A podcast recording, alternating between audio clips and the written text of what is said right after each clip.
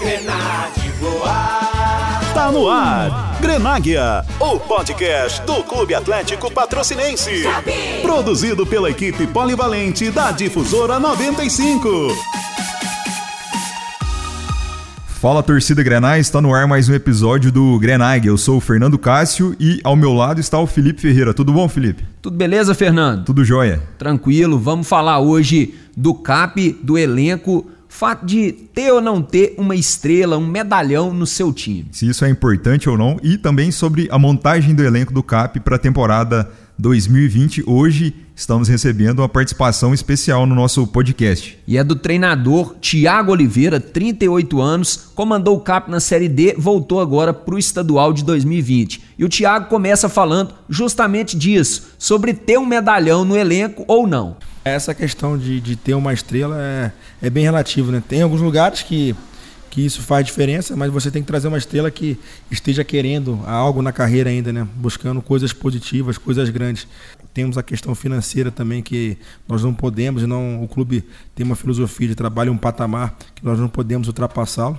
E também não, não, pintou um jogador que, que nos interessasse assim, que fosse uma estrela, um jogador importante no mercado. Então, estou muito feliz que eu, eu vejo também esse, esse lado de jogadores é, entre aspas, né, operários, mas que querendo algo na carreira. Então eu, eu vejo muito na nossa equipe jogadores que jogaram já, alguns jogadores jogaram em boas equipes, grandes equipes do futebol brasileiro e estão buscando novamente é, buscar essa evolução de novo na carreira.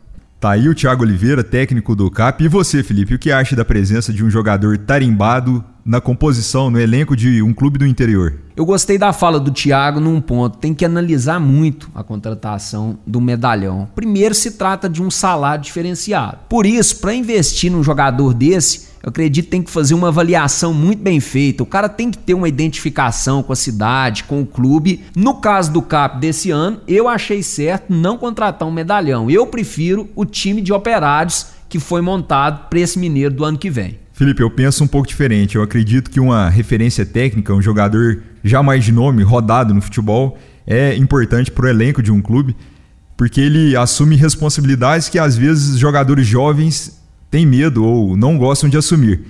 O jogador que tem mais experiência, em momentos difíceis, ele tem as costas mais largas, um jogador mais cascudo, ele consegue segurar o tranco. E acredito que isso é importante até mesmo para a imagem do clube. Alguns exemplos positivos são os casos do meia Eduardo Ramos, ex-Corinthians e Esporte Clube do Recife, que no ano passado disputou o Mineiro pela URT e foi muito bem. Marcou gols, foi importante na classificação da equipe para a segunda fase. O Ademilson, experiente jogador, 45 anos, que está há algum tempo no Tupinambás. O Ademilson que já jogou no Botafogo, jogou junto com o Romário no Fluminense. E o lateral esquerdo, Juan, jogador com passagem pelo Flamengo, também já atuou pelo Arsenal da Inglaterra que foi muito importante esse ano na campanha do Tombense no Mineiro.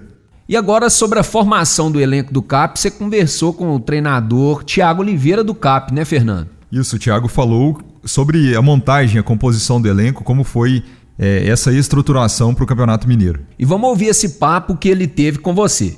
Fala sobre a montagem desse elenco, a escolha dos jogadores. Você procurou mesclar experiências com jogadores jovens, jogadores que já estavam em atividade nesse segundo semestre, para chegarem até bem no início do Campeonato Mineiro? É uma coisa que até eu vi no. Eu acompanho vocês, né?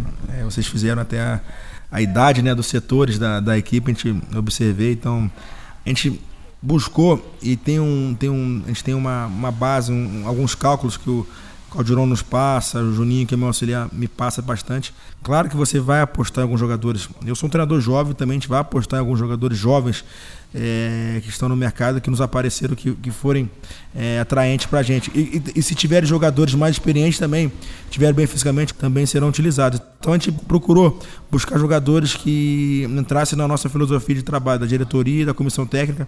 São jogadores que atuaram o segundo semestre a nossa equipe acho que tem dois ou três jogadores que não atuaram no segundo semestre. Então, isso já é um ponto positivo para que a gente comece bem. Porque o Campeonato Mineiro é difícil, a força física prevalece bastante nos jogos, jogos apertados, jogos difíceis. Então a gente prevaleceu e, procurou jogadores assim. Tá aí o Thiago Oliveira falando sobre a montagem desse elenco. O Thiago que procurou mesclar alguns jogadores jovens com jogadores mais experientes. Os jogadores estavam, a grande maioria, segundo o Thiago, em atividade nesse segundo semestre. Isso é importante porque o CAP, em comparação com os outros clubes do interior, terá uma pré-temporada menor. Então é importante que esses jogadores já cheguem com o físico em dia.